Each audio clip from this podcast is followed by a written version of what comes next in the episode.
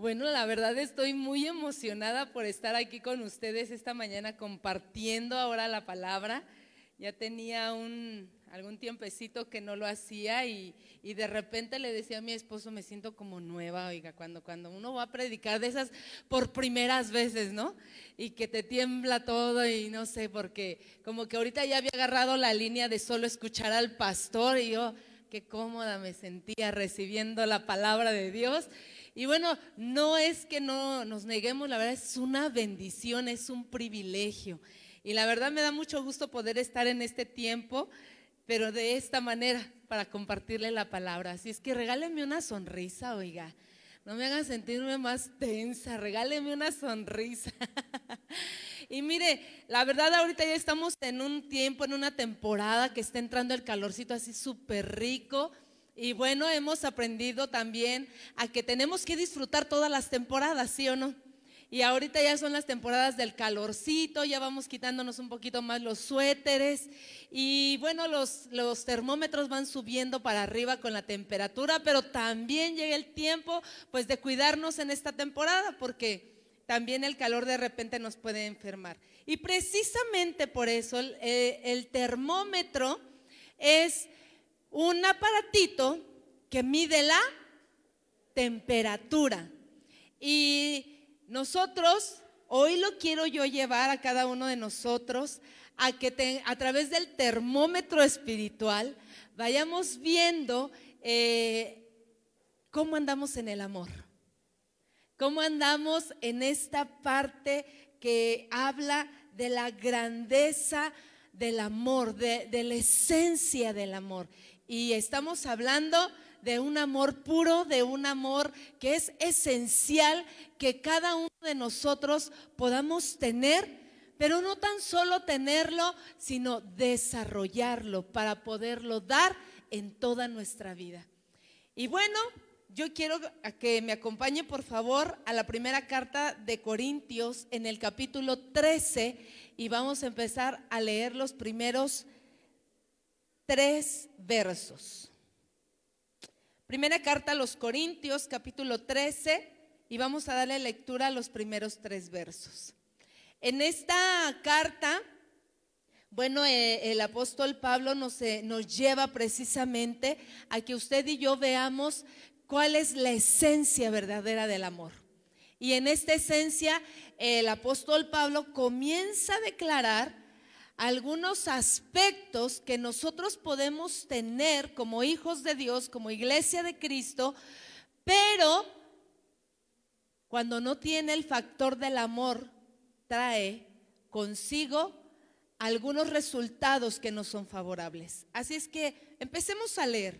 Capítulo 1, perdón, verso 1 del capítulo 13. Dice, si yo hablase lenguas humanas y angélicas y no tengo amor, dice, vengo a ser como un metal que resuena o címbalo que retiñe.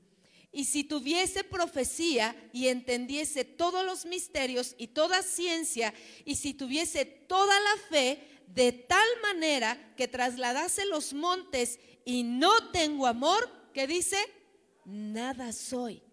Y si repartiese todos mis bienes para dar de comer a los pobres, y si entregase mi cuerpo para ser quemado y no tengo amor, de nada me sirve. Esta palabra precisamente quebrantaba mi corazón y Dios me la daba en esta semana meditando precisamente un poco en ella. Y yo veía la importancia que tiene el amor. Y muchas veces nosotros hemos escuchado acerca de esta palabra, hemos leído esta palabra, hemos estado en, reuniones tal vez en donde nos han hablado de esta palabra y la, y la hemos obtenido en otras ocasiones. Pero sabe, en el andar diario, en lo que nosotros compete como iglesia de Cristo, es muy necesario que usted y yo tengamos amor. Es una palabra bien cortita, tiene muy pocas palabras, pero debe de tener una esencia en nuestra vida muy grande y muy fuerte.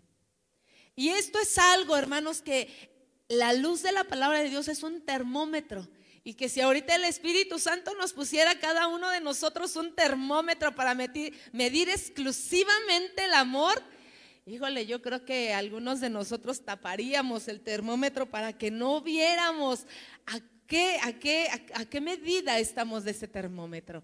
Pero algo muy hermoso que también nosotros tenemos que darnos cuenta es que este termómetro espiritual lo único que pretende es que usted y yo crezcamos, desarrollemos, practiquemos, vivamos en esa esencia del amor puro y verdadero. Amén.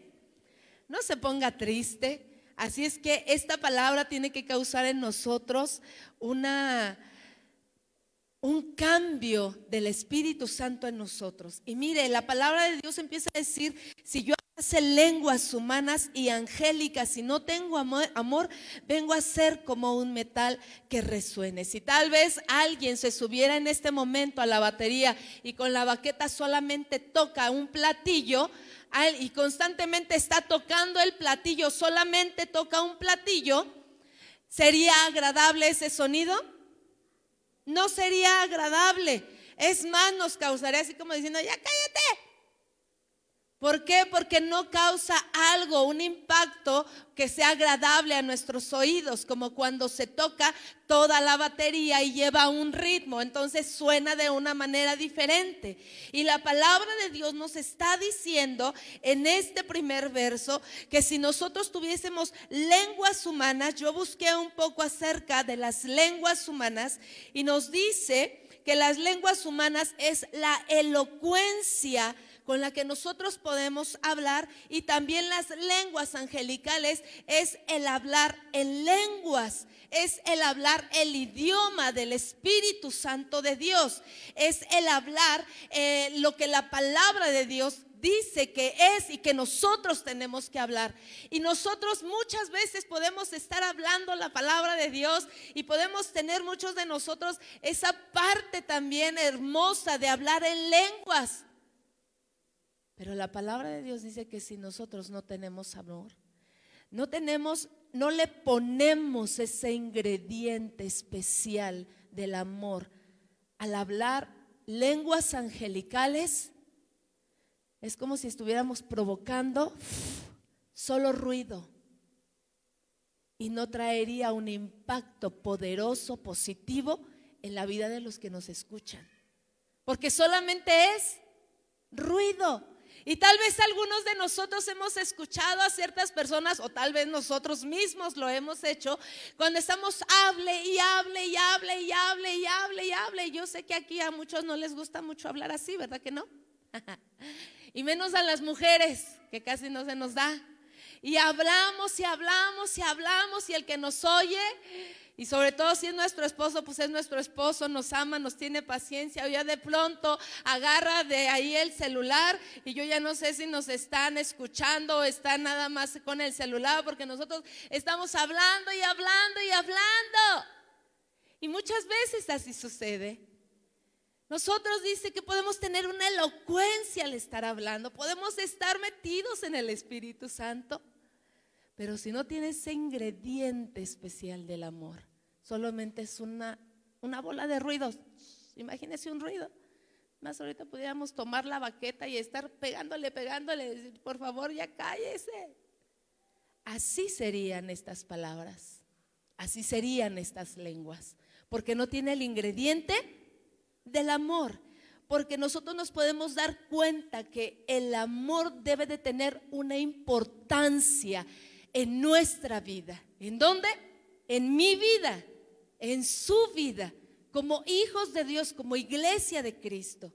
Y en el verso 2 nos dice, y si tuviese profecía y entendiese todos los misterios y toda ciencia, y si tuviese toda la fe de tal manera que trasladase los montes y no tengo amor, nada soy.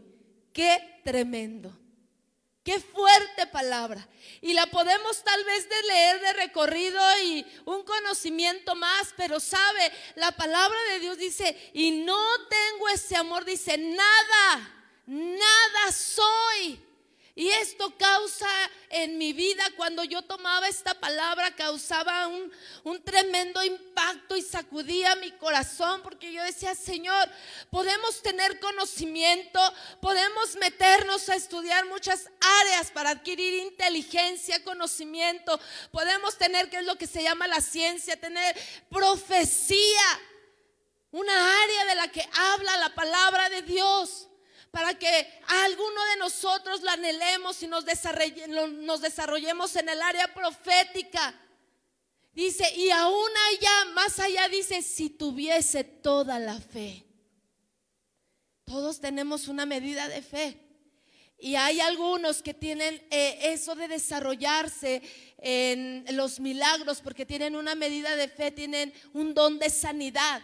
Pero dice, si tuviese toda la fe, de tal manera que todo lo que yo orare, todo lo que yo declarare, y eh, deseamos mover un monte, un problema, una necesidad, una enfermedad, moverla para que la gloria de Dios descienda. Pero si no tengo amor, nada soy. Esto es fuerte, amada iglesia.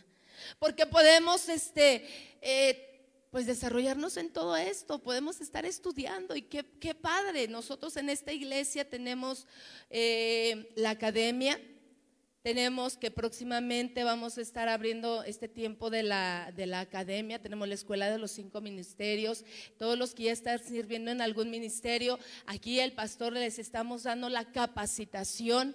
¿Por qué? Porque queremos desarrollarnos en el propósito de Dios, pero si no está ese ingrediente. Si no tenemos amor, como dice la palabra de Dios, dice, nada soy. Y el verso 3 nos dice, y si repartiese todos mis bienes para dar de comer a los pobres, y si entregase mi cuerpo para ser quemado y no tengo amor, de nada me sirve. Podemos ser muy generosos, podemos ver la necesidad en muchas personas, Aquí vemos necesidad y Dios ha puesto en nuestro corazón, en el corazón del pastor, el poder entregar estas despensas para dar una ayuda. Es parte de un amor, es una semilla de amor. Y nosotros podemos estar cada uno, eh, podemos ver esa necesidad. Y dice, y vender es más todos nuestros bienes y entregárselos a quién? A los pobres. Tenemos un ejemplo en la palabra de Dios cuando viene un joven rico delante de Jesús y le dice Jesús, pues, ¿qué más puedo hacer para poder entrar al reino de los cielos? Y el Señor le empieza a dar un listado de lo que tiene que hacer y dice, ya lo hice todo. Dice, pues entonces vende tus bienes, entrégalo a los pobres y sígueme. Dice la palabra de Dios que el, el corazón del joven se entristeció porque era rico. Y este joven tal vez pudo haber entendido en ese momento y decir, ok, voy a vender todos mis bienes y se los voy a entregar a todos los pobres.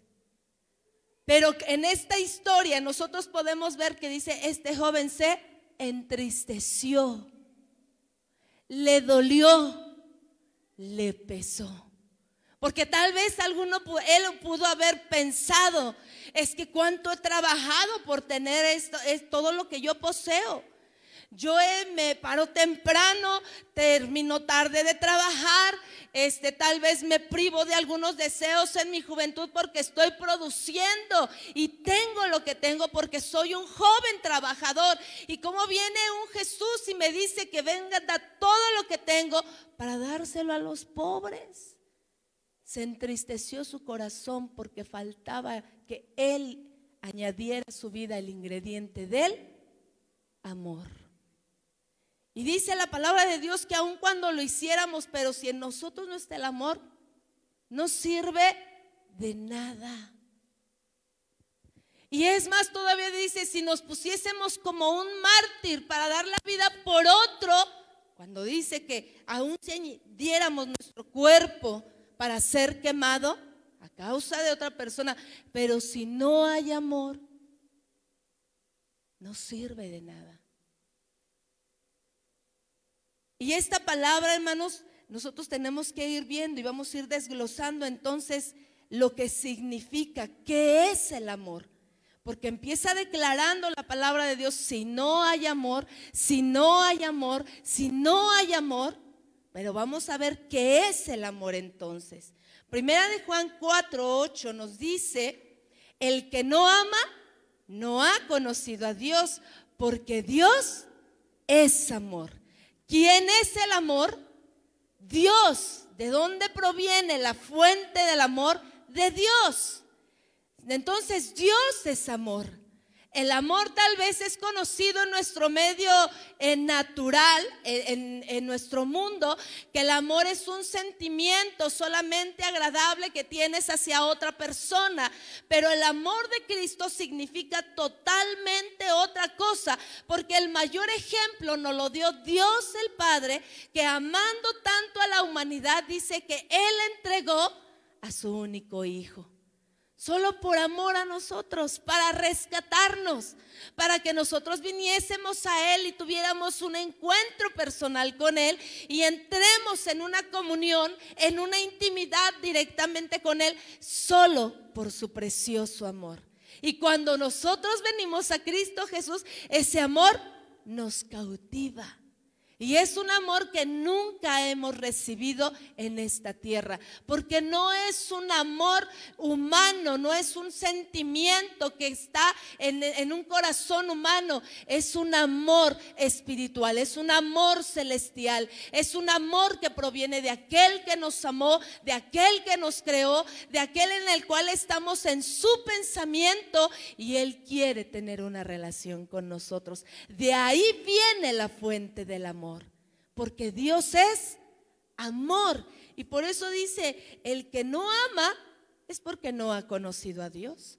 Porque el que no ama, el que no ha conocido a Dios, entonces nosotros daríamos un, un amor como condicionado. Si tú me amas, yo te amo. Si tú me aborreces, yo te aborrezco. Ese es el amor natural que, que hay en nuestra, en nuestra humanidad. Pero el amor de Dios dice que Él nos ama de una manera incondicional porque Él es el amor. Amén.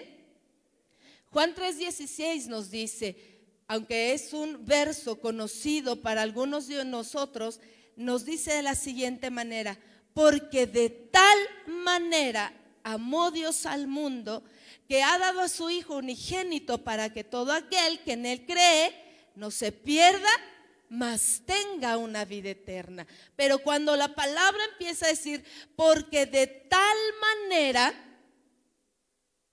es porque no ha habido un amor, no hay un amor como el amor del Padre. Por eso dice, de tal manera, porque nadie aún en esta tierra podemos dar un amor como el que solamente Dios nos puede dar a través de su Hijo Jesucristo.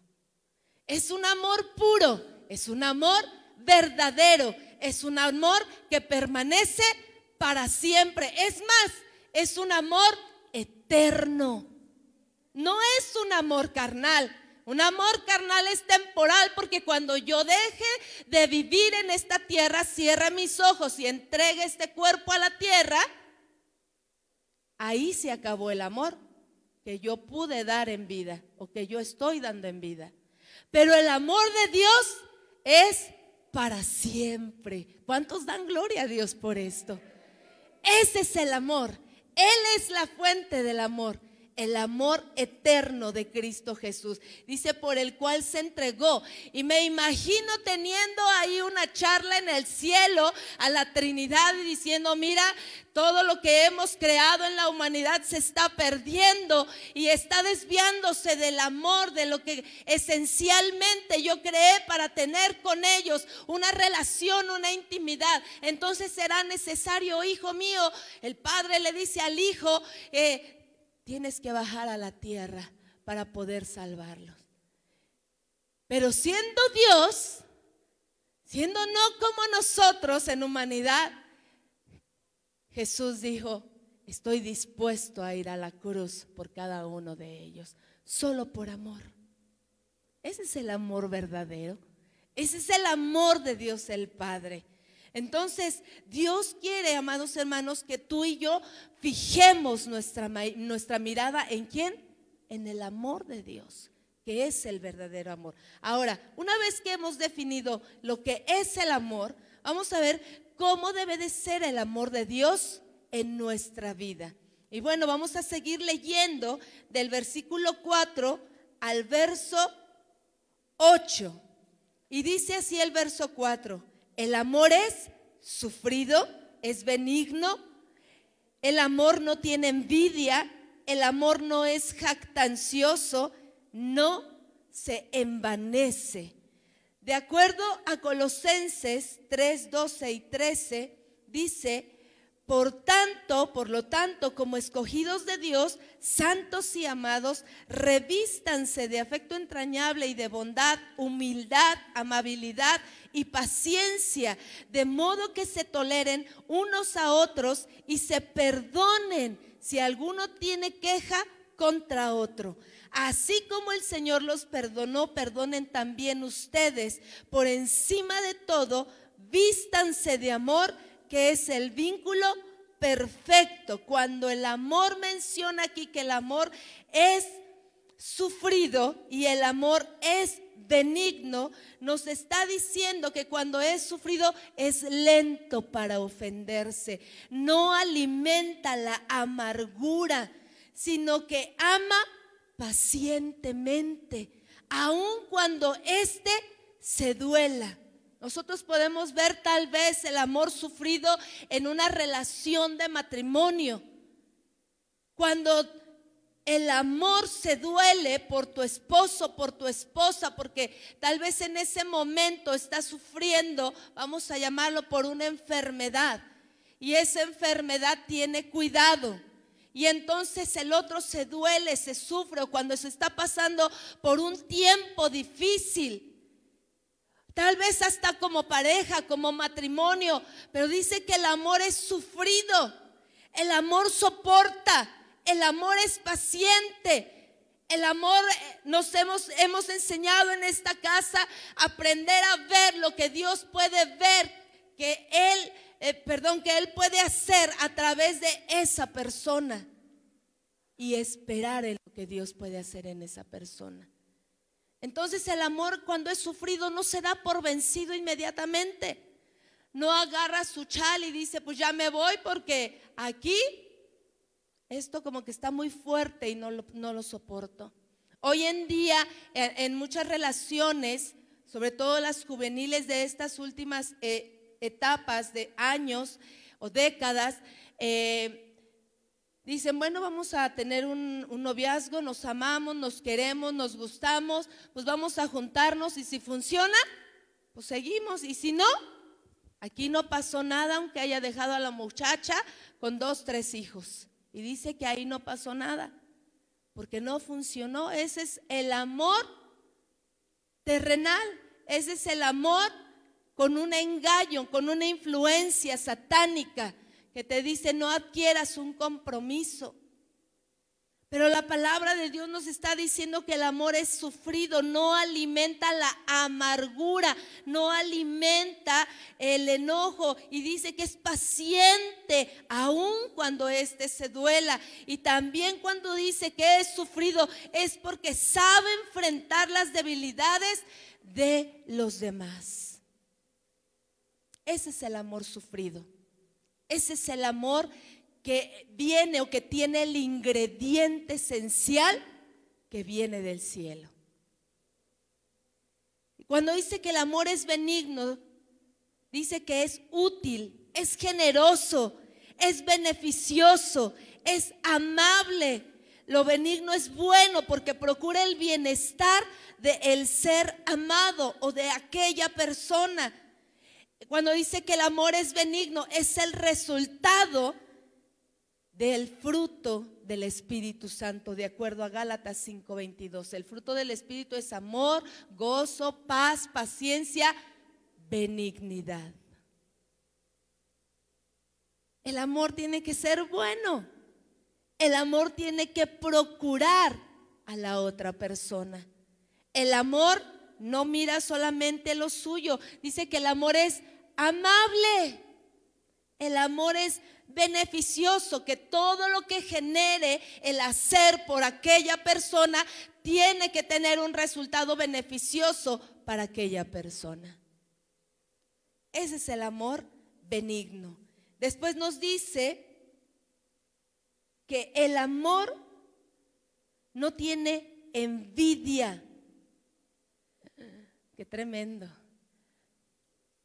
Y yo quiero preguntarle algo. ¿A cuántos de nosotros pasa que cuando tú ves a una persona que le sucede algo no muy agradable, en vez de decir, ¿cómo te puedo ayudar? Te alegra tu corazón porque esa persona está pasando una contrariedad en su vida. O cuando tú ves que alguna persona prospera, emprende y tiene éxito, el corazón se puede llenar de envidia y decir, ya no te veo de la misma manera. Porque ¿cómo es que tú estás prosperando?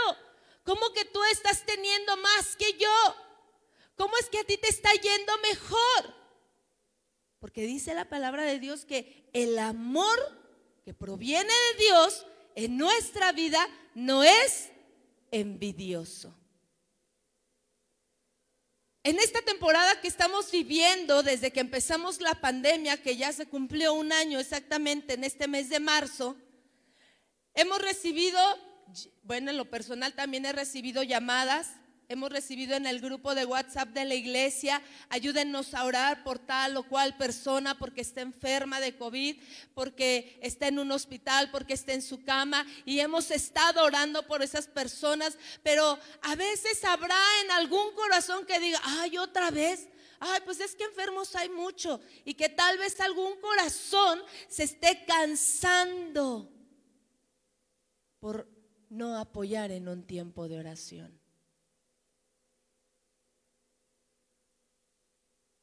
Porque la palabra de Dios nos lleva a que y nos enseña en estos siguientes versos que el amor no tiene envidia, no, se, no es jactancioso. No solamente está viendo en sus logros, no solamente está viendo lo que yo soy más que otro, yo doy más que otro. Esa jactancia no se alaba a sí mismo, esa jactancia no le quita la gloria que le pertenece a Dios. Porque no es jactancioso. Dice que el amor no se envanece. Ahí entra también con la jactancia. Cuando yo tengo un concepto más alto de, de, mí mismo y le estoy quitando el lugar a Dios. Y aún en aquellos dones, aptitudes, capacidades que yo pueda tener, entonces estoy creyendo que solamente es por mí y gracias a mí y todo es por mí. Y le quita el lugar a Dios. No debe de ser jactancioso el amor. Nos dice en el verso 5, dice, no hace nada indebido, no busca lo suyo, no se irrita y no guarda rencor. Cuando no hace nada indebido el amor, el amor dice que no oculta nada.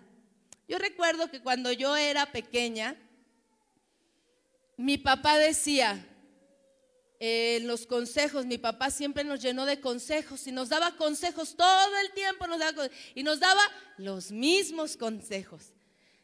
Y ya cuando ya lo oía decía, sí, ya sé, yo no le decía, porque en ese entonces el responderle a tu papá o a tu mamá, no, no era como ahora nosotros, que somos bien relajados a veces con los hijos. No, alguien le respondía al papá y te daban tu cachetada, te daban tu zape, agarraban el cinturón y te daban. ¿Y qué le ibas a estar rezongando al papá o a la mamá? Nunca, nunca. Yo todavía viví esos tiempos. Y, cuando yo volví a escuchar el consejo de mi papá, cuando pase esto, esto se hace y cuando, porque de repente salíamos mucho, yo este, decía, cuando se pierdan, siempre quédense ahí en ese lugar, busquen un lugar seguro cerca de donde se perdieron, pero ahí quédense porque tengo que regresar a buscarlos. Bueno, les voy a dar una anécdota. Yo tenía como cinco años y nunca se me olvida porque me causó un terror horrible. Mi papá nos llevó a la feria del hogar, ahí por el Palacio de los Deportes se hacía. Sí, ¿verdad que sí? En el Palacio de los Deportes. Se vendían pues, la feria del hogar, muchos artículos para el hogar. Y a mi mamá cuando cobraba y mi papá decía, vámonos a la feria del hogar, pues ya con tal de salir de la casa íbamos todos bien contentos, pero era un mar de gente y está grande el lugar. Y yo chiquita de cinco años lo veía más grande. Por andar viendo me solté de la mano de mi mamá y cuando yo volteé, ya no estaba ni mi mamá, ni mi papá, ni mis hermanos. Y yo de cinco años empecé a entrar en pánico pero me acordé de tanto que me repetía mi papá los consejos y dije, quédate donde estás, no te muevas, pero me empujaba y ni pasaba gente, había mucha gente y lo único que vi era un stand y ahí estaba solo y me pegué al stand y ahí me quedé quieta. Pero yo estaba llore y llore con mis lagrimones porque yo ya no veía a mis papás. Y en un momento dije, ya se tardaron y me metí adentro del stand y ahí me senté a llorar. A mí se me hizo eterno ese tiempo. Y hasta un momento que oí que alguien estaba, y no la han visto y no la han visto. yo me quedé quietecita y dije, creo que me están buscando, pero estaba tan aterrada que no me podía ni parar de ahí, de donde me había este, agachado y cuando veo que mi mamá se asoma y yo, mami, ya mi mamá me agarró y me abrazó y dije, me van a pegar. No, no, no me pegaron, gracias a Dios, pero nomás me abrazaron, pero ya no me soltaron. Bueno, esa fue una anécdota, ¿no? Pero fíjese, cuando a veces en ese tiempo que me daban el consejo y me daban el consejo, dice, mi papá también nos decía, todo lo que tú hagas eh, que quieras esconder, a eso iba con lo de los consejos y me desvié. Todo lo que tú quieras hacer con una mala intención, tarde que temprano, va a salir a la luz. Yo ni le entendía, pues está uno chamaco. Tú oyes los consejos y dices, ¿quién sabe de qué me dice mi papá? Siempre nos decía, todo lo que quieras hacer con una mala intención, oculto que no quieras que yo me entere, tarde que temprano me voy a enterar y cuando me entere, te voy a dar. Y nos decía a los cuatro, somos cuatro, y a los cuatro nos decía siempre lo mismo.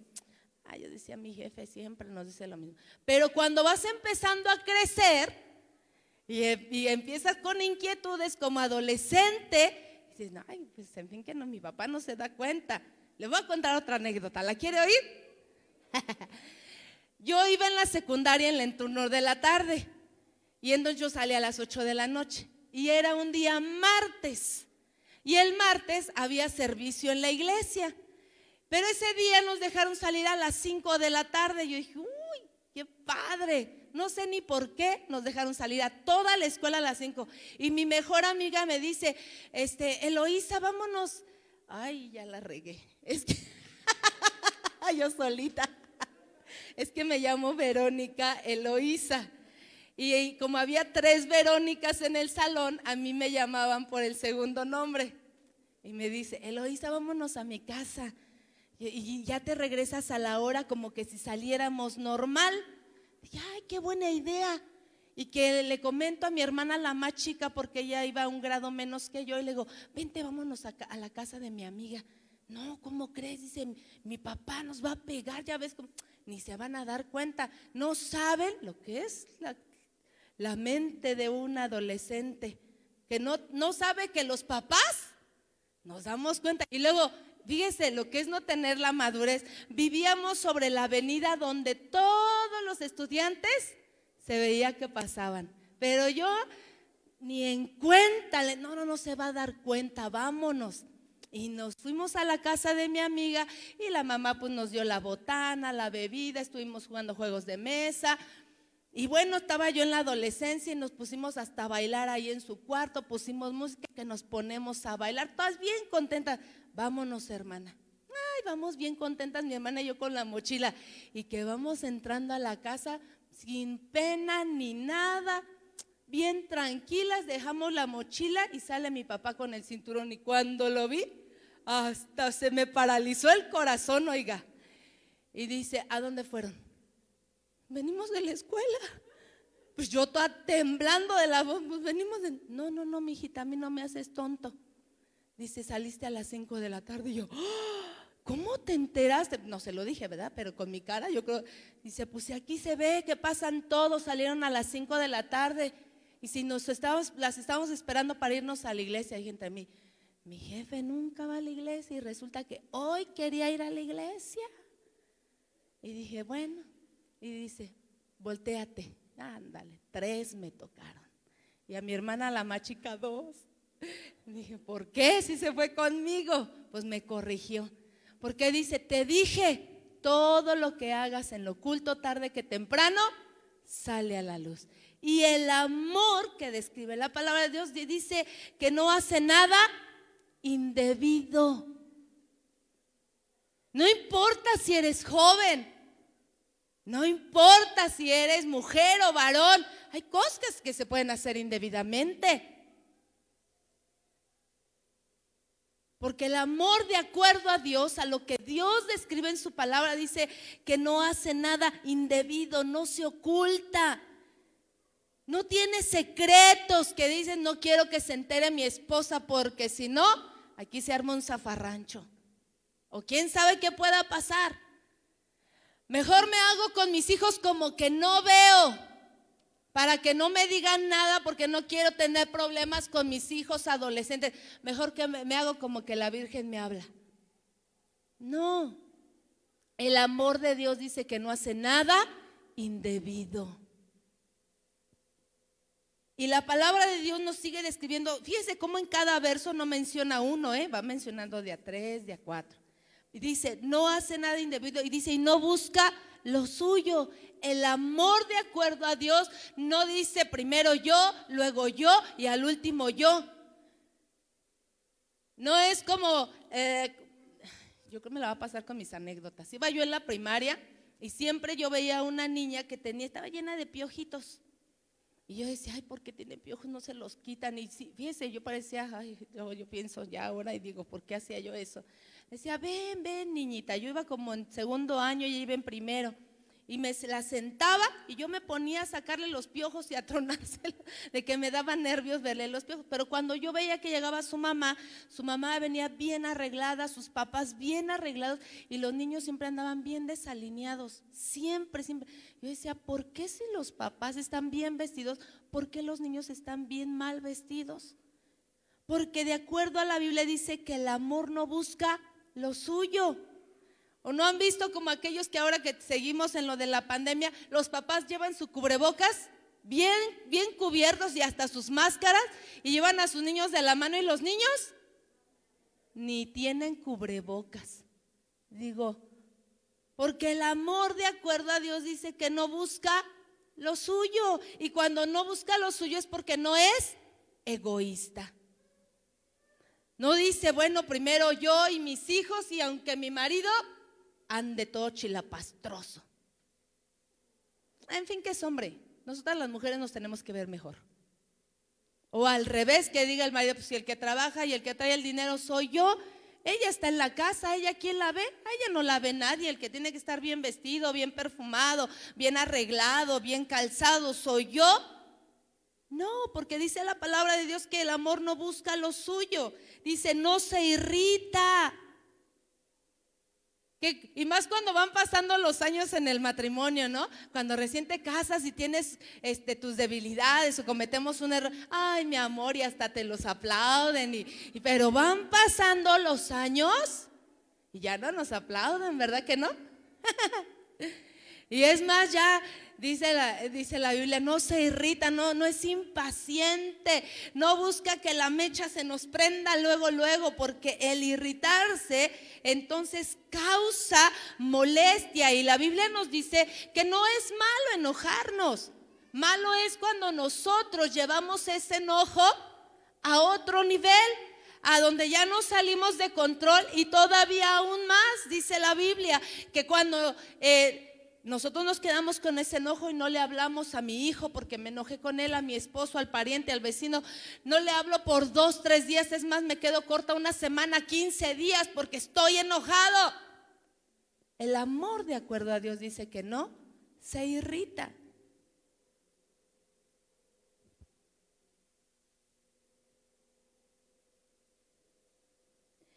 No guarda rencor. Híjole. El amor dice que no te va diciendo, te las estoy juntando. Cuando la mamá con el hijo, y le decimos, ¿no? Hasta decimos, no hagas esto, ya deja de hacer eso, porque te voy a pegar. Y no le pegamos, pero cuando ya hizo una travesura mayor y ahí lo quieres corregir, le quieres sacar todas las del año y le das. No, porque el amor no tiene que guardar rencor, no acumula las faltas, no acumula lo que me dolió, no acumula como decimos en México, ¿verdad? Como el costalito que se va llenando de piedritas. El amor dice que no tiene que guardar rencor. El amor no se goza de la injusticia. Lo que yo les comentaba hace un lado, que si le pasa algo malo, mm, pero qué bueno, a ver si así se le quita lo no sé, lo envidiosa o lo presumido o lo no sé. Lo que todo lo contrario, que el corazón pueda pensar mal, sentir mal, desear mal de alguna otra persona, eso es incorrecto, porque el amor de Dios dice que no se goza en la injusticia, en ver lo que a otro puede pasarle o puede sucederle que no es bueno. No se goza ese corazón. Se tiene que doler y tiene que producir. Es más, si yo te puedo ayudar, pues lo hago en lo que está en mí, yo te ayudo, pero que nunca se goce de algo injusto. Ese es el amor de acuerdo a Dios. Todo lo sufre, todo lo cree, todo lo espera, todo lo soporta. Cuando nos dice en el verso 7 que todo lo sufre, Dice que este sufrimiento viene como consecuencia de la justicia, o sea, de hacer lo bueno. No habla de un sufrimiento por tener consecuencias de algo malo que estamos haciendo. No, sino que nos habla por estar en el camino de Dios y que en alguna manera hay algún sufrimiento. Todo lo sufre. El amor todo lo disculpa. No importa lo que pase no importa lo que haya sucedido, no está acumulando lo de tal año cuando te conocí y de ahora después de tantos años de casados, te sigo guardando los mismos rencores, las mismas acciones que me dolieron y me lastimaron, sino que nosotros tenemos que perdonar, todo lo disculpa. Dice que el amor no es inseguro, no es celoso, sino que todo lo cree. El amor siempre espera a pesar de las circunstancias.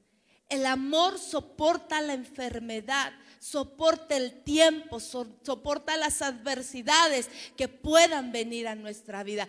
Ese es el amor de Dios. Este amor del cual estamos leyendo y conociendo de acuerdo a la Biblia no es terrenal, porque es un amor eterno, es un amor que no existe en la tierra y solamente se basa estando en el amor de Dios. Cuando nosotros recibimos ese hermoso amor de Dios, es cuando nosotros podemos entrar en este verdadero amor. Wow. O sea, quiere decir que usted y yo estamos siendo capacitados por el Espíritu Santo con el amor de Dios el Padre para poder ejercer este tipo de amor. Por eso eh, la palabra de Dios se enfoca en declarar todo lo que conlleva ese verdadero amor. Dice que todo lo cree, todo lo soporta, no mira a la gente con sospecha, cree por lo que Dios está haciendo en aquella persona. Tiene fe, tiene esperanza.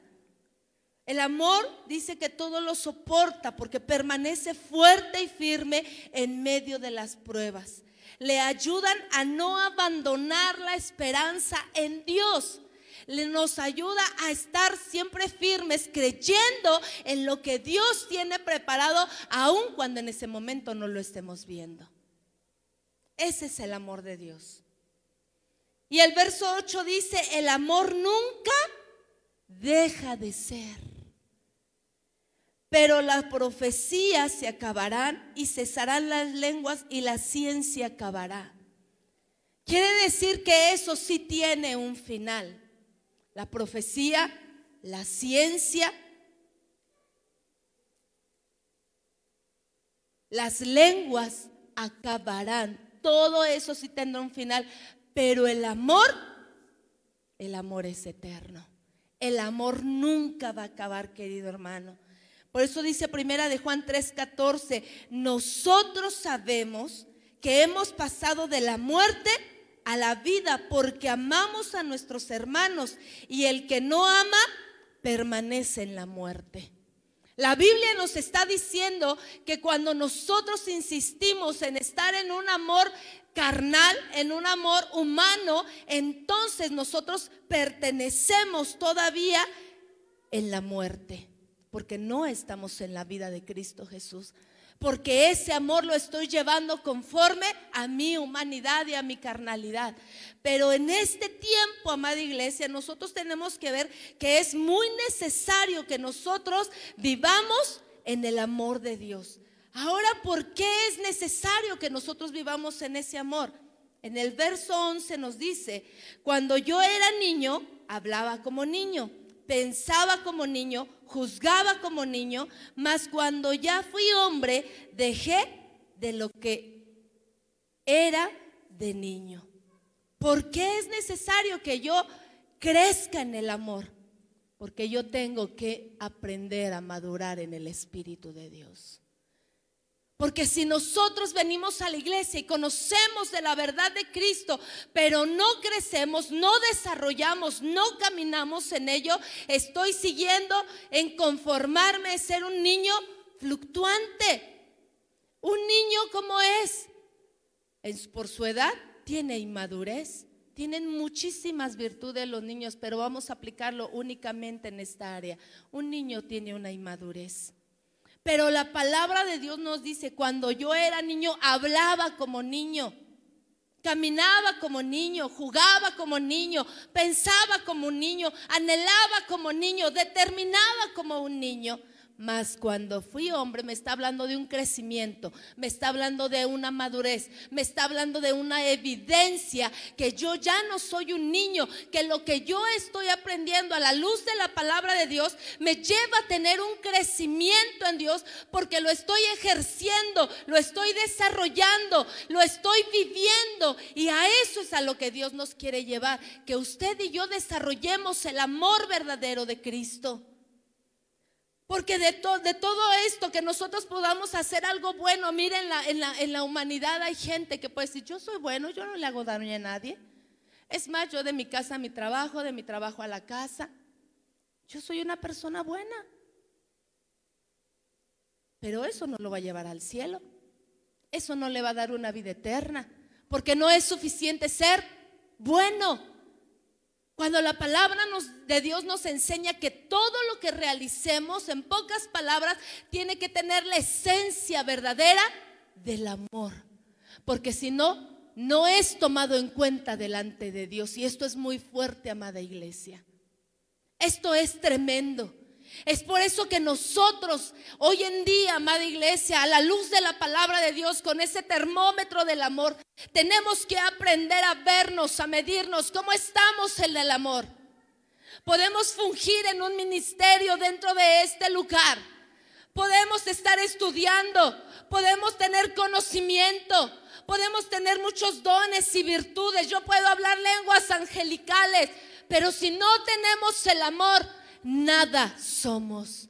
No sirve de nada. No es tomado en cuenta delante de Dios. Y entonces es como si trabajásemos en vano. Como si todo lo que viviésemos fuera en vano. Porque es así. Es en vano si no tiene la esencia del amor. Pero entonces, ¿cómo tengo yo que hacer? Ven a la fuente del amor y la fuente del amor no tan solo es con una sola ocasión cuando yo vine a Cristo y le entregué mi vida y ahí recibimos desde ese momento la fuente del amor. Porque para que yo pueda permanecer en ese amor verdadero y yo lo pueda dar y yo lo pueda ejecutar y no se canse mi vida de manejar todo mi ser en la fuente del amor de Cristo, tengo que permanecer en el amor. Y este es el llamado esta mañana, amada iglesia, en esta tarde. Que tú y yo permanezcamos en ese vínculo del amor. Pablo nos está describiendo, nos está anunciando tres virtudes que nos dice en el verso 13. Y ahora permanecen la fe, la esperanza y el amor. Son buenas, son muy buenas, porque la esperanza me lleva a que todo lo que yo pueda creer y pueda esperar en Dios, ahí está puesta mi fe, que a través de esa preciosa fe que Dios ha depositado en nosotros, podamos nosotros adquirir, arrebatar las bendiciones, las promesas de Dios sobre la tierra, sobre nuestras vidas. Dice, pero el amor es el mayor de todos ellos está engrandeciendo al amor. Está engrandeciendo esa virtud. Está engrandeciendo porque el amor es Dios. Es una esencia que le pertenece a Dios y que nadie más la puede tener. Solamente los que venimos a Cristo Jesús y le entregamos nuestra vida. Y este es el tiempo, amada iglesia, que tú y yo tenemos que vivir y que permanecer en el amor. Porque ese amor nos va a llevar a que tú joven y señorita no estés pensando o maquinando o deseando en tu corazón, en ir tras aquellos deseos de la carne que sabes que sabes que van en contra de la voluntad de Dios, pero que aún así deseas hacerlo. Deseas ir por ello. Deseas hacerlo en lo oculto sin que tus padres se enteren. Porque te ha faltado entonces estar en la fuente del amor. Te ha faltado recibir esa fuente del amor que solamente es Cristo Jesús. Eso hace que en el matrimonio no estemos guardando rencores, no estemos acumulando deseos insanos, que cuando nosotros veamos a nuestro prójimo podamos estar libres de todos esos sentimientos perversos que se generan dentro de nuestra alma. Porque ¿quiénes de nosotros no hemos generado un sentimiento adverso en contra de nuestro prójimo? Llámese quien se llame. Puede ser de nuestra propia familia. Puede ser nuestro propio esposo. Puede ser del esposo a la esposa. ¿Por qué? Porque nos ha faltado vivir en la fuente del amor. Y Dios no quiere que tú y yo estemos viviendo en un amor propio, en un amor carnal. Él quiere que tú y yo como iglesia de Cristo desarrollemos el amor perfecto. Porque el amor perfecto echa fuera todo temor. Echa fuera todo, todo miedo. Rompe cadenas. El amor de Dios trae libertad. El amor de Dios se da a conocer a través de ti y de mí. Y mira que Dios nos ha escogido para que esa esencia pura y verdadera del amor se refleje a través de tu vida y a través de la mía. Y eso es lo que Dios quiere, amada iglesia. Que tú y yo vengamos al amor todos los días. Y que permanezcamos en ese amor todos los días. Porque es tan fuerte y tan real que si tú y yo hacemos nuestra vida sin esa esencia del amor delante de Dios, nada está contando no sirve para nada. Así te estés esforzando en todo lo que tú y yo podamos hacer delante de Dios, no es tomado en cuenta. Y a veces por eso tenemos esas luchas constantes en nuestra vida de estar viviendo con aquellos sentimientos adversos en contra aún de nuestros padres. Porque no está la esencia del amor en contra de la gente, porque no me siento conectado con ellos y siento ese algo que aunque no lo digo, mis actitudes, mis reacciones, mi palabra, mi pensar, tienen algo que está emanando, que es una carnalidad. Aunque yo en mi cuerpo de repente pueda denotar algo diferente por dentro, este ese sentimiento adverso, porque no estamos permaneciendo en la fuente del amor. Esta noche, eh, perdón, esta tarde, amada iglesia, este es el llamado.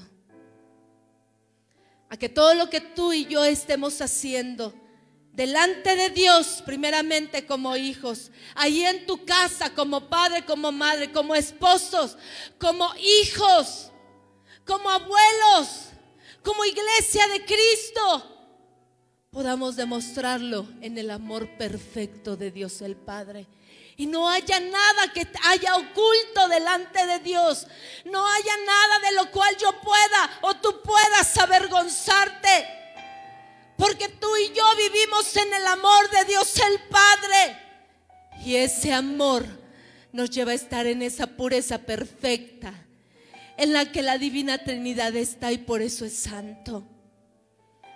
Así es que, amada iglesia, si tú quieres permanecer en el amor, o si tú has venido a la iglesia pero no estás en el amor, hoy Dios quiere depositar su amor sobre tu vida.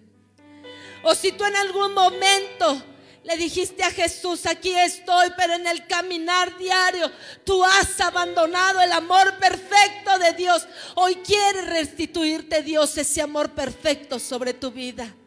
Hoy es el tiempo, hoy es el día.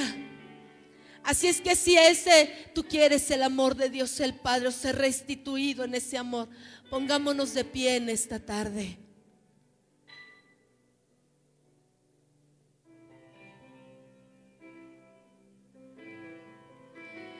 Con tus propias palabras, tú sabes lo que puedes decirle a Dios. Tal vez tú has estado, pero te has alejado de ese amor perfecto y por eso lo único que da fruto en tu corazón es la carnalidad y es el pecado. Pero hoy estamos a tiempo, amada iglesia. Te voy a pedir que cierres tus ojos y que tú levantes tu mano derecha y le digas, Padre, aquí está mi vida. Tal vez yo te conocí, te entregué mi vida, Señor, pero en el camino me he alejado y no he producido, no he dado el amor perfecto. Porque lo que menciona aquí, Señor, está tal vez en mí. Ha habido rencor, Señor, ha habido falta de perdón. No he sido sincero, no he sido transparente. Ha habido, Señor, cosas ocultas que tal vez han permanecido ahí en nuestra vida durante mucho tiempo y que nadie lo sabe, pero tú sí lo sabes, Señor. Te pedimos que tú nos perdones, Padre, porque no hemos permanecido en la fuente del amor. Tal vez muchos de nosotros, Señor, servimos en una iglesia, en esta casa. Pero estamos faltos de amor porque tenemos vanidad, tenemos jactancia. Creemos que si estamos bien, Señor, y no aceptamos un consejo. Creemos, Señor, que ha sido suficiente, pero nos hace falta, Padre porque hemos tenido tal vez diferencia con algunos y otros en este lugar. Pero hoy venimos a la fuente del amor que es en Cristo Jesús. Hoy venimos delante de ti, Señor, para que esta palabra, esta esencia preciosa del amor, habite, fluya en mí, Señor y a través de mi vida yo pueda dar el amor que es eterno. Que nuestra mirada esté puesto en lo eterno que es el amor del Padre, no en el amor que es perecedero, Señor, que está en nuestra naturaleza humana. Hoy miramos, Señor, hoy fijamos nuestra mirada en ti. Puedes decirle, amada iglesia, Dios, dame de tu amor. Restitúyeme en tu amor, Padre. Necesito tu amor, Señor. Para que todo lo que yo haga, para que todo lo que yo soy, Señor, tenga la esencia verdadera del amor. Y todo esto, Señor, pueda ser agradable delante de tu presencia.